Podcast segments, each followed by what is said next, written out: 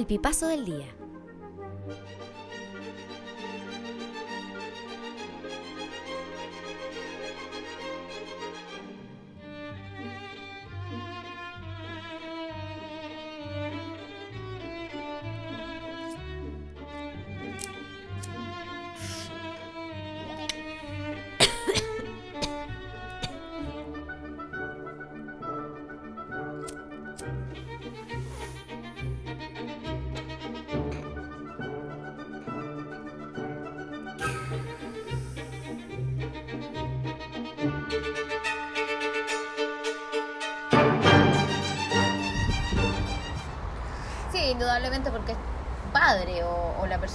Forma, pero el agarrar Ajá. físicamente un instrumento como herramienta y aprender su manipulación, eh, que es una habilidad, eh, so- eh, alguien te lo tiene que haber mostrado, Sí. ¿cachai? Alguien te tiene que haber enseñado cómo se hace. O lo tuviste que haber visto Sí. en algún lado. Es la única forma de aprender. Una herramienta, sí, Sí. pues, de aprender, porque si no tú vas a crear algo. Sí. ¿Te acuerdas de esa señora de mi, de mi curso de Zoom que nos enseñó las tres formas de aprender? Eh, una era intelectual, la otra era una habilidad que tenías que hacerla y era física. Ah, no puede que no la tengas que ver. No, pero yo creo que sí. Agarrar el tenedor y el lápiz sí. Sí, em, por eso es un poco ridículo que uno aprende copiando todo en la vida hasta que después empieza la escuela y le dicen que no puede copiar. Es como... Sí, pero es como todo lo tenemos que hacer por, por debajo porque es lo que está mal. Cuando Claro. todo lo que aprendimos hasta ese momento lo aprendimos copiando. Sí. Y aprendés copiando, ¿no? ¿Cómo no vas a...? Pero es que yo creo que ese es el problema de, de, la- de- de una escuela buscando un resultado inmediato, el concepto de una escuela conductista, que es lo que a mí me molesta sobre todo en Chile. Yo no sé aquí, tampoco creo que sea tan distinto. Todos venimos como de algo que nos vendieron parecido, que es como, "Ah, así se hace, esta es la fórmula. Sí. No te dejan buscar la fórmula. ¿Qué es lo que uno debería hacer? Como el concepto Waldorf me molesta a mí porque es como están vendiéndome algo que debería ser, que es orgánico, que es el aprendizaje orgánico a 400 mil pesos, carísimo, Claro. ¿cachai? Algo que en verdad es como volver a la tierra, volver Claro. a la pero es carísimo. Claro. Es como ser vegano la educación, es volver a la tierra, pero necesitas que tu papá sea gerente de un banco Sí, para claro, hacerlo. para llevar a cabo esta- este nivel de cosas que, que a veces la gente las hace por, por pobreza, que es como Porque que tus hijos aprendan a hacer pan en la mañana. Claro, las teorías son muy lindas, pero después las sociedades no son las teorías, son sociedades. Sí, Los aprendizajes se tienen que dar dentro de esta sociedad. Es como una vez, una vez discutí con un maestro porque yo vengo de la escuela Stanislas, que estudié esa, ¿viste? En, yo también estuve dos años en esa. Oh, ¿Y te leíste el manual del actor? Todo el manual, de- sí, el trabajo del actor sobre sí mismo. Tengo ahí los tomos completos. Hasta el No, último, el que no, ahí. el que no editó, el que, el que no llegó a editar. Cuando estaba en de la las acciones físicas. ¿Qué? ¿Cuán dramático tuvo que haber sido Stanislavski para querer morir así como... Me equivoqué y la verdad es... ah"? Sí. Y justo se muere. No, sí, pero se pu- está publicado. Es justamente el tratado de casa sobre las acciones físicas, que era lo que a él le decían que no, no, no, no trabaja. Bueno, es eh, bueno y yo le decía, Stanislavski no tenía que volantear hasta cinco minutos antes del show. No. ¿Entendés? O sea, Stanislavski no tenía que... que, que- Y era ruso además. Claro, o sea, La eh, hay, es hay técnicas que hay que aplicarla eh, en circunstancias distintas. Mm, Qué lindo eso que dibujaste. Bueno, estamos partiendo de eso, de la base de, de dibujar. Sí. Eh, se dice que uno deja de dibujar cuando es adulto, a menos que te dedicas a eso o te encontraste bueno. Y es cierto, uno se juzga mucho. Bueno, yo teniendo una mamá dibujante me juzgaba mucho más. Y por eso, porque el ejemplo de dibujar era, era muy perfecto, entonces era difícil no juzgarse. Y eran todos buenos. Muy fuertes. Sé, yo creo que son las expectativas a veces de, de uno mismo y a veces entender de que, no sé, lo bueno es enemigo de lo excelente igual. Como que uno a veces quiere ser excelente porque ve a alguien que es excelente en algo. Eh, y esto ejemplo. Y quizás eres bueno nomás. Y no está malo ser solo bueno en No, eso. claro. Si puedes llevarlo a otro nivel. Cosas excelentes además. ¿no? ¿Qué cosa es excelente? Igual ese tema me gusta. ¿Qué para ti es excelente, mi amor? Claro. que es Dime, excelente. dime algo. No, ¿quién es excelente? Alguien que tú dices, mira, este huevón es excelente. Ay, no sé, la verdad que es mucho. Pero dime uno. Pero depende, no sé, en una disciplina, ponele. Bueno, Messi es el excelente. Messi es excelente. Sí. ¿Y pero cuántos hay Seguro, excelentes? me dijiste algo muy seguro, mi amor. Vamos mojando Bueno, ah, el no, no, potito. pero. Ah, está bien que me moje más el potito. Bueno, me mojo más el potito. A ver, eh, ¿qué es excelente? Algo que sea Eh, excelente. O algo que sea excelente igual. eh, Una película puede ser excelente. sí, eh, ah, me mataste, ¿eh? Mira, Sí, porque estoy pensando excelencia, excelencia. Igual es, Excelencia. es que no es tan grande excelente. Igual es una palabra. Nosotros en mi escuela donde yo estudié teatro, después cuando dije no a Stanislavski fue como. ¿qué es esto? Yo soy, Sí. yo quiero, anda Sí. a cagar. ¿Cachai? Aquí na- no puedes estar tan metido en ese, en ese ejercicio cinco minutos antes de entrar al escenario y haber No, contestado claro. 18 preguntas si no lograste entender el resto. Y encontré la escuela de, mm, de Lecoq. Claro. Y la corriente lecoquiana viene de Tiende Cru en Francia, que es el formador de Marcel Marceau también Ajá. que es la otra corriente que siguió, y el otro Sí. fue eh, Lecoq.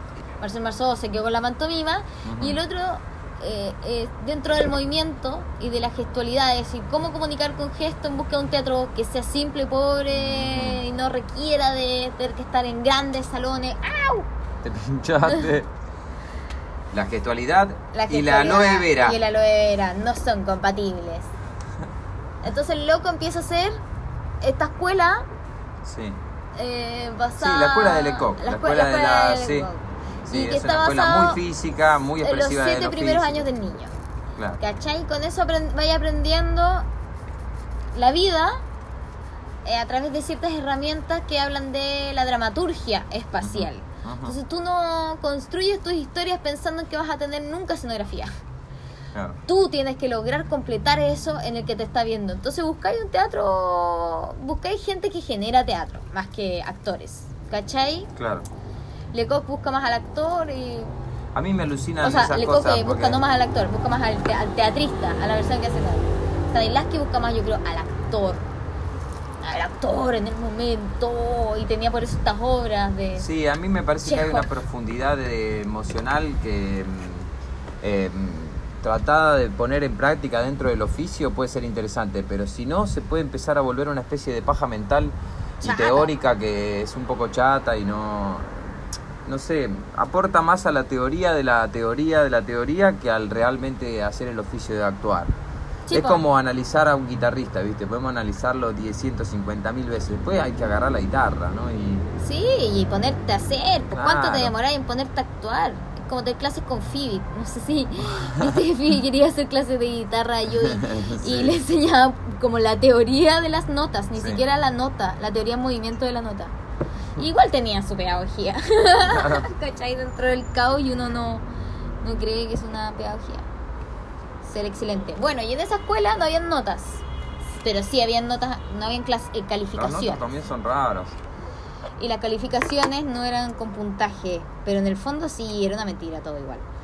Era bueno, malo, medio, no, era partidas de la más mala era malo, malo, mediocre, discreto, bueno, muy bueno, Era lo mismo. excelente, eh, brillante. Imagínate Claro. lo fuerte que era igual que te dijeran excelente, pero no eres brillante. Y ahí empecé a encontrarlo bien, o sea, está bien ser excelente. Pero no eres brillante, porque brillante no es excelente. ¿Cachai? Claro.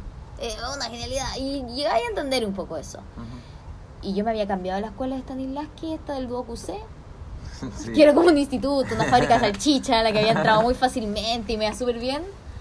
Me metí en esta volada con un pololo que tenía.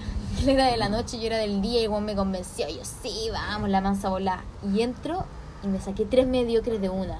No. Mediocre, mediocre, mediocre. Oh. Fue heavy. Y ahí dije, mediocre no es tan. Mediocre es peor que malo, en el fondo. Los comediantes tenemos que pasar por esos lugares. Sí, mediocre es peor que malo porque significa que podía hacerlo y no lo hacía. y mediocre, no. Si no pasamos por eh, cierto papelón, cierta. Sí, cierto papelón, cierto eh, resistencia a ese papelón, es medio difícil convertirte en comediante, de verdad. Tienes que haber fracasado. Tenés que haberte pasado por un momento en lo que haya una platea en Sí. silencio diciendo que mediocre. Tienes que haber fracasado Ah. un. Y que te empiece a gustar fracasar, yo creo que es algo. No sé si te empieza a gustar, pero también... Eh, Lo buscáis. Sí, pero también... Pequeño fracaso también. empieza a ser... Eso, no, no es tan determinante el lo excelente, así tampoco es tan determinante lo- el fracaso. ¿no? Es como- Sí, pero ¿de dónde vaya a sacar lo más vídeo? De lo más verdadero igual, porque si no eres Ellen DeGeneres, Sí. ¿cachai? Ujú. Como lo que hablábamos de Seinfeld. Es hermoso Seinfeld. es Unas ganas de ir a probar material a un bar ahora. Seinfeld es excelente. ¿Eh? Sí, yo creo que sí. Yo creo que no.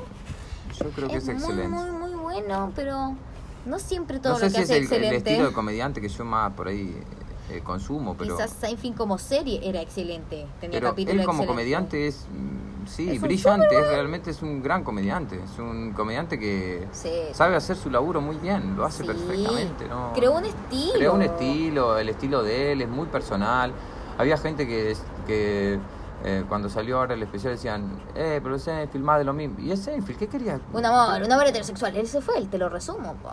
que tuvo una pelea mediática en eh, Twitter con Malena Pichot que decía un poco igual la estamos alineando con ella. No lo pensaría de esa forma, siendo que yo en verdad fan, pero de ambos. ¿Mm? Pero ella dice, "E- es Seinfeld y nos da lo mejor de Seinfeld. Y sí. O Si sea, querés- Seinfeld en los 65 lo disfruté Claro, igual. si querías ver otra cosa, no hubieras visto el especial de Seinfeld, porque ¿qué, qué iba a haber? Iba a haber humor de Seinfeld, ¿qué, qué esperabas encontrar? Eh, no sé, había gente que quería sorprenderse con, de alguna forma, no sé. A mí me pareció... No lo vi todo igual. Me pareció bueno lo que vi, por supuesto. Igual a veces me cansa un poco, me canso un poco de ver stand-up. ¿Será porque me tengo un poco de formación profesional o no sé? Sí, yo tampoco veo tanto stand-up, pero me gusta mucho descubrir gente. Mucho. Sobre todo latinoamericanos, porque uno siente identificación con eso. Para mí fue muy fuerte empezar a ver gente que hacía algo que yo pensaba que yo no podía hacer. Y cuando empecé a hacerlo fue... En Chile hay mucho menos, muchísimo menos. Pero ustedes es, es muy grande. Nosotros somos muy pocos. Y de chica eran. no existían. No existían. O ¿No sea, existía qué? a gente que hacía stand-up. No. Coco Legrand nomás. No, había monologuistas que hacían personajes. Acá había Café Concert. Que era, ya, ya existía el monólogo de humor. que Ya, ya estaba planteado. Por eso cuando llegó el stand-up nadie entendía muy bien cuál era la diferencia con el monólogo de humor. Claro. Con el café con Con el Café Concert, digamos, con esa. Que es una diferencia más bien técnica. La gente, Sí, el espectador, es el espectador de un monólogo. ¿Le resulta gracioso o no? ¿Qué sé yo? sí, es cierto. Pero, tam- pero sí, también yo creo que tiene que ver con un estilo. Hay estilos dentro de. Ahora hay estilos. O sea, Cuando empezó el stand-up éramos todo una manga de genérico en camisa blanca con corbata de colores distintos y haciendo una pavada Y, pero es lo mismo que tremenda, al principio. mala también, mala por cierto. Digamos, no, no fracasábamos también, no teníamos esos fracasos también porque, porque por, por casualidad, también porque no hacíamos cosas tan buenas. Pero hacíamos el intento, qué sé yo, aprendimos después en todo caso. Pero es como lo que decíamos antes. Igual aprendiste a hacer esa disciplina o, o esa habilidad Claro. de alguna forma de que se lo enseñó y quizá eh, También viendo a otros cómo lo hacían era un bien. estilo, sí, claro. Pero había menos estilos. Había menos. O sea, Mina, las primeras mujeres que yo empecé a ver, me acuerdo yo entré al club de la comedia nunca había hecho stand-up. Y mis compañeros sí lo habían hecho, entonces yo empecé a ver mucho en YouTube. Y Mm. ahí era payaso hospital en esa época, con Furia, que era, ese Ah, era mi compañero, sí, Furia, Furia. y la menopausia sin bochorno. Entonces ellos me pasaban videos de stand-up. Lo primero que me pasaron fue Luis C.K., Ujú. que ni siquiera deberíamos hablar de él, pero sí, Sí. como no. Y Sí. vi el show de Hilarious y rayé la papa y dije, ¿qué es esta weá? ¿Cachai? Y después vi a Sarah Silverman, pero lo vi grande. A los 26 años yo empecé a ver eso. Antes yo era payaso, como... Y eso era lo que quería Bueno, hacer. pero antes no había acá eso. Sí, pero hay gente que se Yo a lo- a obsesionó los mucho 26 antes. hice igual. yo primero de stand-up. No había antes. Además que bastante cuico el concepto de haber visto stand-up cuando nadie lo veía, porque era un acceso. Sí, a una cosa que traían de Era un afuera. humor muy intelectual y estaba muy en distintos lados. Pero había unos, había unos VHS de Carlin que eran como medios pirateados cuando, cuando en 9 de julio, que de repente aparecía uno. Pero eran VHS que venían, venían grabados de alguien que había traído grabado, que había traído de Buenos Aires, ¿entendés? Claro. Físicamente tenía que venirte a la puerta de tu casa. Yo tuve un CD de mm, Coco Legrand. Ah. De cuatro shows de, cuatro- de Coco Legrand. Eran- Bueno, acá había cassette de comediante también, que ponían el cassette, entonces contaba chistes, contaba Sí. chistes. Si no estaba la Andresina, contaba cuentos de campo. Yo tenía un cassette de, de humor negro, Mm. argentino. Mm. Atroz. Era terrible. El humor negro en verdad no era negro, era, Era, porque sí. era, era cochino. Sí, claro. Estaba lleno eso. en Era todo romperte el acá. orto, todo era eso. Sí, sí, lleno, lleno, lleno de gente, de, de humoristas que grababan cassettes. Y vos podías escuchar un cassette completo de un humorista y nosotros teníamos varios. ¿Sí? Sí, acá no sé, siempre estuvo eso. Antes existía el telonero. Sí, existía el telonero, que era el- en el número de revista, entre el número de revista y el próximo se cerraba el telón y se cambiaba la escenografía, el decorado, los vestuarios, todo. Y mientras eso sucedía, que eran ponerle media hora, Pa, el comediante. Salía el comediante al tel- a telonear, pim, pim, pim, pim, telonear, telonear, telonear, hablar con la gente, no sé qué, media hora se abría otra vez el telón y donde había una playa estaban las pirámides de Egipto. Entonces, bla, y bajaba la misma, la vedette, pero ahora vestida de, no sé, de Cleopatra y hacían todo ese otro número. Y en esa época los comediantes, Cleo, Cleopatra, la reina del Nilo. claro, eh, en esa época los comediantes eran, eran valiosos dentro de la comedia. Acá se hablaba de una cosa que se llamaba el capo cómico. El capo cómico de una compañía. Charo López hace eso. ¿Hace eso? material? Capocómicas. Capocómicas, claro. Es un hashtag que tiene. Y ahí Mm. te muestra eh, a mujeres comediantes. Muy bueno. Sí, es bacán eso. Sí. Después eh, se empezó a despreciar eso en la revista. Se empezó a poner cada vez más culos y cada vez más, menos ropa y cada vez más esa cosa, cosificación, esa cosa de la revista. Y se empezó a tratar la comedia en las revistas un poco medio a la ligera y la empezó a hacer medio cualquier... Y empezaron a faltar guionistas y empezó a hacerse toda una especie de show lumínico y sonoro de brillos. Y la pero... crisis, nada más, po. Como que ya. Pero quizás faltó la comedia. empezó a llegar a otros lados. Sí, la comedia se empezó a hacer otro camino. Ay, qué difícil, ¿no? Qué difícil la comedia. Me acuerdo el primer payaso que yo vi en vivo fue mexicano. Eh, me traumó un montón. Pero después vi un payaso ruso. Para los 11 años, mis papás me regalaron eh, una entrada a un circo ruso que tenía unos tigres blancos. de.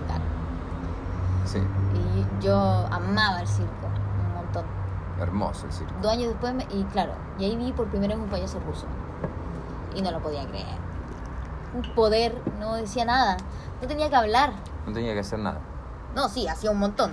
Era un. Sí, no tenía que decir era- nada y hacía un montón. Sí, hacía. Físicamente, la presencia poder. eran dos. Ni siquiera me acuerdo cuál era el número. Eran como. Pero eran un montón de cosas. Hacían 10 cosas en 5 minutos, ¿cachai? Claro. Se tiraban de, de arriba, de donde estaban los. Hacían mucho más acrobacias que todo el resto, ¿cachai? Pero tenían mucho poder. Y ahí yo dije, como, uh, me gustaría ser payaso, pero en verdad. Tenía 11 años. Dos años después pasé al Timbanque a Chile Oh, del Circo del Sol. Y también lo pedí para el regalo de cumpleaños. y te lo fui llevaron ahí, y claro, esas experiencias. Y ahí el payaso ya era distinto. Yo, mira, cuando-. Cuando yo era chico en mi pueblo iba- iban unos circos que eran unos circos itinerantes muy lumpen, muy pobres, muy Claro. pobres. Y estaba el circo Papelito que hacía gira todo por esa zona, que ponía la carpa. Lo amábamos, nosotros Sí. íbamos, íbamos como locos, nos divertíamos un montón con unos payasos que hacían los, los chistes viejos, el payaso que hablaba así, porque hacía 200 años que estaba gritando porque no había micrófono. Sí, po. Y no, guagua. tenía- no tenían animales. claro, son 200 años de, de- de- de- de hablar así en- en- en carpas gigantescas. Claro, no. Y nivel de proyección de voz. claro, olvidate, olvidate. Y hacía todo el juego. ¡ah, pa, eh, ah, pa, pa! Y se cagaban a trompada. Y a cachetazo. Y ese era el juego de los. El circo papelito no tenía animales, nada. El circo papelito eran todos números, uno atrás del otro. Uno atrás del otro, sí. Circo vegano. No, en Chile existe eh, los tachuelas, muy famosos, que Ujú. eso también no iba, el circo de las águilas humanas. Yo sí, yo, iba- yo amaba mucho el círculo, eh, el círculo. En círculo. Es un círculo el circo. Sí. El circo. Eh, pero sí, esos payasos, pastelitos. Ahora está Pastelito, muy famoso claro, Pastelito. Pastelito. Y Pastelito, en la radio donde yo trabajo, cuando Ah. llega septiembre, él anuncia su circo. Y uno dice como, ya, te hago yo la weá. Y él no. Él es el que es la guagua. Claro. Él la Y quiere hacer y él porque quiere que la él. la guagua.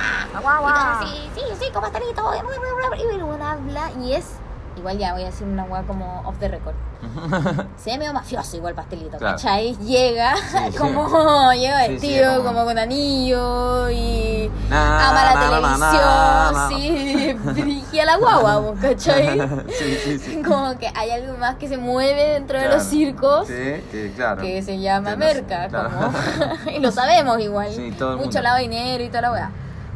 Y- pero claro, yo no podría haber hecho ese circo igual. Yo me di cuenta después, cuando empecé a buscar como ya un payaso, cuando llegué al payaso de circo, ya había descubierto el payaso de teatro, que existía, quizás Claro. era muy europeo y mucho más difícil de vivir que el de circo. Pero yo no iba a hacer cinco funciones en un día ni vivir de sí, no, yo no, No, podía. muy difícil. Pero tengo amigos que lo aman y se fueron y, Sí. y, y lo logran, ¿cachai? Y viven de circos. De hecho, yo que está aquí fuimos al, al de Flavio Sí. Mendoza, pues ya hablábamos del hijo de Flavio Mendoza. Sí. Claro. Bueno, pero Flavio, eh, ese circo.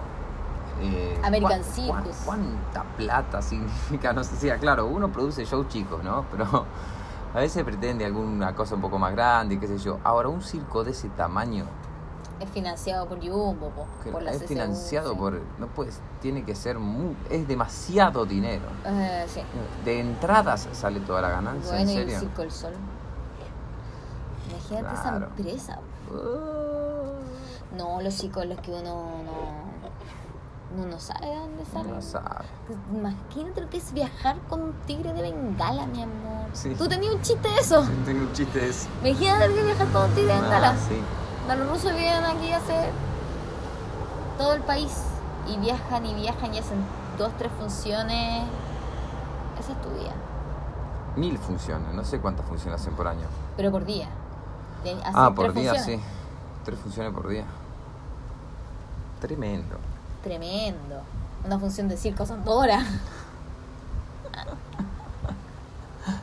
Sí, te retoca la pintura y arranca otra vez. No, yo he hecho tres funciones por día. He hecho hasta cinco funciones por día. Porque así es. No, porque he hecho, eh, por ejemplo, de dos a la mañana, dos a la tarde, una o dos a la noche, eh, pero a la mañana y a la tarde hacía colegio y a la noche hacía ponerle el paseo a la plaza. Ah, ya. Entonces hacía, hacía un montón de funciones. No, yo me muero, Sagitario. Hubo un diciembre que hice 27 funciones en 30 días. Conche tu madre. Sí, sí. Amaba hacer funciones, podía hacer 240 mil funciones. Eh, amo hacer funciones, es lo que más me gusta. A mí me gusta, pero yo no tengo tanta energía. Yo puedo hacer dos y ya estoy. No, y depende de la obra en verdad. No sé, eso es mentira. Depende de la obra y la carga que uno tenga que, Sí, sí. que llevarse en eso. No, también eh, a mí lo que me pasaba es que, por ejemplo, en el paseo eh, hacía ponerle tres espectáculos y eran los tres distintos. Entonces estaba bueno porque siempre tenía que hacer algo distinto, no era repetir la misma obra. ¿Tú te aprendí los textos Sí, exactamente como te los dieron? si me permiten modificar alguna cosa, me lo, No, me lo no, acomodo. no. Respóndeme lo que te pregunté. Sí, si me lo piden que me lo aprenda así tal cual, me lo aprendo tal cual. Sí, me he tenido que aprender textos tipo de Shakespeare y me lo he aprendido, sí. Oye, no. O sea... Y pero con Shakespeare, ¿qué va a decir? La weá, no le puedes decir. No, nosotros teníamos una versión, una versión libre, ah, bueno, la versión libre, claro. que la vendíamos en el colegio, una versión libre de Sueño una noche de verano. Sí, me contaste de eso. Me contaste, hemos hablado de eso. Era, sí, que, que era impresionante. Shakespeare sacude en tu, Shakespeare sacude en tu cripta. We are Sudamerican actors. Cantamos, lo pasamos tan bien.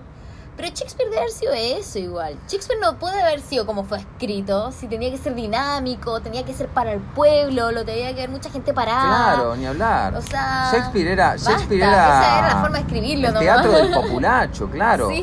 Le hacían un teatro en el que no iba la reina. No. ¿Entendés? No iba la reina ahí. No. Ahí iba el populacho. Iban todos, estaban todos parados. Tenía que hacerse de día, porque no tenía ni cómo iluminar. Claro, Shakespeare escribió esas hermosas palabras porque sí se escribía nomás, pero los actores no creo que lo hayan dicho como estaba escrito. ¿Qué pasa? Sí, para mí lo decían como estaba No, escrito, no pero. ¿sabes por qué? Pero porque también ellos hablaban, en- era una época, no, no se hablaba como escribía Shakespeare, pero quiero decir, era una época en la que, que era menos lejano es la forma en la que él escribía. Escribía como se hablaba en esa época, más o menos.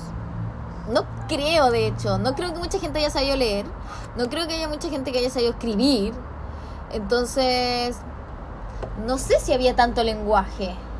Creo que Shakespeare justamente era un tipo que sus textos eran maravillosos y lo podían leer la gente de los más altos como eh, cetros intelectuales, Sí. pero que lo podía ver el pueblo porque sus historias eran fascinantes. Era como una teleserie de, De hecho, se supone que la- Guadalupe, la rosa de Guadalupe. La Rosa de Guadalupe. en dos horas. claro. Veía familias. No, pero se no en dos horas, eran más, querían. eran como tres o cuatro. Ya igual, en tres horas. Tenía ahí guagua, pasaba el tiempo, volvía y te mezclaba y se volvían a casar, ¿cachai? Porque terminaba un Eh, acto, salían, comían una mierda, no sé, lo que contenía, que, que daban la vuelta y volvían a entrar. Y se pasaban todo el día y si no había una mierda para hacer. Por eso se dice que mierda, mierda antes de entrar al escenario. Sí, porque mientras Los caballos estaban Claro. esperando a la gente, Claro, cagaban cagaban. mucho afuera del teatro. si había mucha mierda en la puerta del teatro es porque te había ido bien. Sí. Claro. Entonces ojalá haya mucha mierda, mierda en tu... Sí, mierda, mierda. Y de ahí llegan los ingleses con break a leg, que es como, ay, no entiendo. No entiendo, ¿qué quiere decir? ¿Qué quiere de decir? Sí. Sí, ¿Para y el otro, qué? y están los tanos que hacen como atenti el lupo, una cosa así. Atento al lobo. Sí. Ay, lo europeo. Bueno, igual mierda, mierda de eh, isabelino. Español. ¿Isabelino o español? ¿Isabelino no es español? No, La Isabelino. reina Isabel. Ah, no. El teatro Isabelino isabelino más bien inglés, de la reina claro. Elizabeth. Ellos son Elizabeth. Yo soy Brencalec entonces. Y la otra es la reina Isabel también, tenés razón. Sí, pero Hay un periodo España. isabelino en España, El claro. mierda, mierda es de España. Mierda, mierda es de España, ¿no? Sí. A los potreros afuera de los teatros. Qué buen teatro España también. Pero vos sabés que yo creo que está Toc, más toc. vivo en los, los teatros en estas, en estas eh, culturas nuestras. No, ¿Por qué no? en la mía está muerto, pero. No, yo no creo que esté es muerto. En, en Santiago, o sea, en No, Chile no. es un zombie que lucha. Lo he yo- matado, lo he matado, lo he vuelto a matar. Yo creo que está, yo creo que hay, te- sí, The por eso, por Dead. eso creo que debe haber cosas súper interesantes para ver, Sí, mucho más interesante que en, que en que en sociedades que tienen más resueltas algunas cosas y que seguramente la creatividad, el ingenio que significa tener que hacerlo con dos mangos y querer expresar y contar algo, para... después resulta que las obras de acá van allá y son un furor, hacen gira por todos lados, fíjate qué interesante lo que están haciendo allá en el culo del mundo. Porque tienen productores. Pero no, sí, yo creo Y que sí. la crisis del teatro en Chile tiene que ver con la industria, no tiene que ver con el resultado ni siquiera. O sea, eh, confío totalmente que hay historias hermosas, que hay eh, dramaturgos increíbles, que hay actores increíbles, que hay directores y vestuaristas y todo. El problema es que a nadie le interesa esa industria, nunca se explotó, los teatros mueren, la gente no va al teatro, no le interesa el teatro. Claro, el otro día no escuchaba- es asequible, es carísimo. Escuchaba a Carlos Belloso, que es un gran actor, Ujú. Eh, que estuvo de gira por, eh, por Europa justo antes de que cierre todo por el COVID. O sea, él venía haciendo su gira y, a- y atrás de él iban cerrando salas. Eh, era, o sea, era el último, el anteúltimo, el antepenúltimo show de, ¿te de- de- el último de la que- programación y después se cerraba todo. Le, le tocó justito que pudo terminar su gira y se pudo volver, pero en, en un vuelo así con mucha mascarilla y mucha, mucha pre- prevención y mucho todo. Y estuvo en cuarentena ahí eh, guardado. Y decía que, por ejemplo, en Italia. El teatro de todos modos no era lo que es acá. No no- no- la gente no va al teatro como va acá. Es que en Argentina son mucho más excepcionales esas cosas que lo que son acá. Acá es lo más normal del mundo que la gente vaya al teatro. Sí, pero eso sucede solo en Argentina. Eh, de hecho, esta conversación, eh, me acuerdo, porque Pero yo decidí... pues yo siempre que he ido a un teatro en Chile, y he ido al teatro en Chile, siempre hay gente. Bueno, porque he ido a ver cosas donde tienes la suerte o fuiste dateado, porque además como extranjero casi siempre vas a algo que...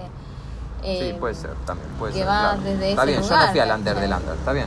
No, ni siquiera el under del under. No Claro. existe el under del under. O sea, sí, existe. Sí, por supuesto, en todos lados hay under del under.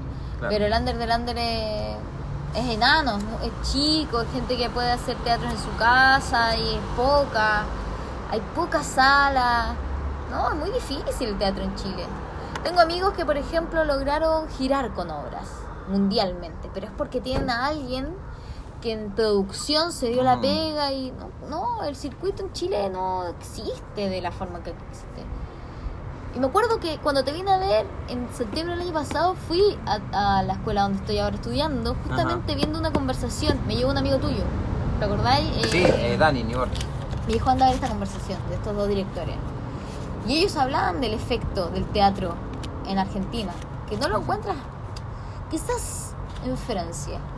En Francia. En Francia. Quizás en la Quizás en la enfants de Sí. la patrie. Quizás en Francia. Te lo digo así, en París. eh, Y omelette. Y y croissant. le croissant. Y le croissant. Y Sí. le croissant. Pero en Em, Chile, Y ahora está tremendo todo. ¿Y en Porque hay- eso también hace que haya una enorme cantidad de actrices y actores en todas partes. Y ahora estamos todos mirándonos la cara. ¿qué vamos a hacer? ¿Qué vamos a hacer ahora? ¿Qué vamos a hacer? ¿Qué vamos a hacer? Ahora yo ya te dije, hay que hacerse gamer, mi amor, hay que hacerse gamer. Sí. Hay que empezar a hacer teatro online. O sea, yo estoy tomando clase igual bien, ¿cachai? Pero no, echo de menos el sentimiento. Sí. Yo echo de menos el público ahí. La risa Sí. ahí, el público, el vivo. El vivo. estar vivo, porque uno tiene que estar atento en eso, no, no, no puede estar dormido haciéndolo en automático, no puede apretar enter, No. tenés que estar muy atento a lo que está pasando, la gente. Sí. Y está, entonces tenés que estar muy ahí, muy La presente. adrenalina. Y eso, eso es casi zen, estar tan presente. Por eso creo que me gusta tanto el escenario. Sí, a mí también. A mí me pasa que es eh, el único momento donde realmente estoy presente. Sí, Presente. sí, como que siento Porque que... vivo tanta ansiedad de futuro, ¿cachai? Que es el único momento donde no puedo pensar solamente en el futuro. No, si tenés que pensar en lo que está pasando ahí, ahí mismo, ahora. Es un acto de amor. Es un acto de amor. Es un acto de amor, porque solamente te preocupas de que la persona que está ahí Es un acto de amor. reciba lo que vino a buscar. Sí, y también es un acto egoísta porque uno lo hace porque lo ama. y- Totalmente, porque quiero que me Sí. Porque hace mucho que nadie me ve y yo me siento insegura si nadie me ve. Si no siento la aprobación de Sí, la siento la aprobación del resto. Me siento insegura, ¿cachai? Sí, a mí también hizo que. hizo que me. Que no me. que no me ponga tan, tan gracioso a veces en un asado como solía ponerme cuando no era comediante. Y solamente hacía chistes. Es que Por la decir- gente también se pone odiosa con uno, pues ahora toda mi familia es como, ay, ya, el stand-up de Josefina. Ah. Ay, ya, Josefina, viene a contar un chiste. Es odioso. Ajá, Yo tengo ajá. puro hermano hombre, mi familia es un puro hombre, entonces como... ugh. Ni te lo hacen. Ay, bueno, odioso, ¿cachai? cambio, tengo dos hermanos cocineros que si lo pones cocina es como, ay, qué rico, si cocina para la familia, cocínate algo. Nadie quiere que yo me haga un chiste, nadie, nunca. Mi vieja siempre quería que yo haga chistes para, toda la, para todo el mundo. Ah. para la familia, todo. Y era bastante odioso eso. Ah, bueno, nadie Hasta está que un feliz día con lo que fracasé quiere. estrepitosamente en una reunión familiar y le pedí por favor que no me someta a eso. Ay, ¿cómo? ¿Qué? Y ¿Cuántos mi años vieja lo tenía comprendió. ahí? No, ya tenía 20 y algo. Ah, ya te dedicabas a esto. Sí, ya me dedicaba. pero ella no podía más, ¿viste? Eh, dale, dale, hace un pedacito del monólogo del no sé qué. Ay, no, mamá. Por favor, Ah, ¿en serio te hacía eso? Sí, pero ella lo hacía de- desde un lugar de, de- que le encantaba, ¿viste? Pero no se daba cuenta que haciendo eso yo me sentía como el culo. Y después lo comprendió, claramente lo comprendió. Es que a veces uno tiene que verbalizar nomás, uno no verbaliza. Claro, a veces Me gusta esto. No me gusta. No quiero hacerlo. No quiero hacerlo más. Me acuerdo de chica una vez le dije a mis papás, eh, a los 5 o 6 años llegamos a Chile. Y ahí fue por primera vez que yo empecé a tener familia. Antes era mi mamá, mi papá y mi hermano. Aquí ya tenía abuelita, abuelito, tío, oma, Ujú. primos, tía abuela. ¿Qué, qué es eso? Como... Sí, ¿qué? ¿Cachai? Eh, y, no, y no me gustaba no me gustaba que me tocaran. Era, me pasa. Eh, entonces decidí no darle besos a nadie, no saludar de beso a nadie. Y le pedí a mis papás que me dejaran no saludar de beso a nadie. una precursora del COVID-19. Iba a decir de las leyes del niño y contra el abuso infantil, eh, pero sí puede ser. Cada uno con su expectativa de uno mismo. Y le molestaba mucho a los adultos que uno no quisiera ¿Cómo no va a querer la Pero niña ¿cómo no? Un beso? a la niña no, no le gusta. Y mi mamá avergonzada, no, no le gusta. No. No, no le gusta, es así rara, no le gusta. Ay, los raros. Viva el mundo de los raros. Sí, chao. Yo quiero estar, de- estoy del lado del mundo de los raros. Igual creo Soy que un ahora tipo todos raro, creo. ¿Si eres un tipo raro? Creo, creo, no creo ser, creo ser un tipo raro. No creo, no reniego de mi rareza. Eh, no, no, lo, lo normal medio que no, no me termina de cerrar el concepto. ¿Qué es normal y qué no es normal? La nueva normalidad. La nueva normalidad. ¿Qué onda Chile? Chile, no salgan de su casa nunca. Nunca más. Y dicen que esto puede llegar a quedar, viste eso que hablábamos hoy, que puede quedar a llegar, eso es, eso es una cosa muy rara. Que sí nos ¿Qué? va acercando más al concepto de la nueva normalidad y ahí me da un poco de cagazo, pero bueno. ¿Qué? Esto de que puede ser que esto quede como una especie de virus endémico, ¿entendés? Como es... Pero si todos los virus son endémicos, Sí, te lo dijeron y uno le pone atención. De repente hay una vacuna, ¿entendés? Hasta que se desarrolle una vacuna de esto, este virus puede- va a quedar dando vuelta por el mundo. Entonces va a ah, haber, claro. va a haber de repente periodos en los que va a haber que estar de cuarentena, periodos en los que no. Periodos en los que va a haber que estar de cuarentena, periodos en los que no. Y, eso em- empezás, a ahí empiezo a entender yo más cabalmente, ah, esto es la nueva normalidad. Ah, ya fue. Ah, esto es, esto va a ser así, esto parece que es así ahora. Bueno. Uf. Sí. Bueno, yo creo que uno tiene que en ese sentido liberarse de... No sé. Liberarse del trabajo que teníamos antes como actores y ser gamers, mi amor. Hay que ser gamers. Hay que Como- jugar al Donkey Kong que jugamos, pero en Twitch. Sí. Sí, claro. Bueno, si alguien está escuchando este programa y quiere auspiciar este video Sí, por favor. Tiene algo que ver con los gamers, nos escribe. Eh, Todo lo que sea auspiciar nosotros lo aceptamos. Josefina Nast, l arroba gmail.com. Ahí está perfecto. Bueno, ya tenemos contacto comercial. Ya, está.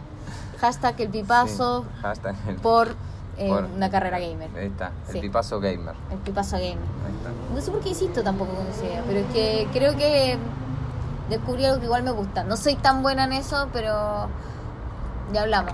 Lo bueno es enemigo de lo excelente. Lo bueno es enemigo de lo excelente es una frase que te gusta mucho. No termino de descular. ¿Viste? Significa lo contrario a lo excelente es enemigo de lo bueno. Es lo mismo. Lo excelente es enemigo de lo bueno. Sí. Lo, A lo bueno es enemigo de lo excelente. Mira. ¿Es lo mismo? Sí. ¿Estás segura?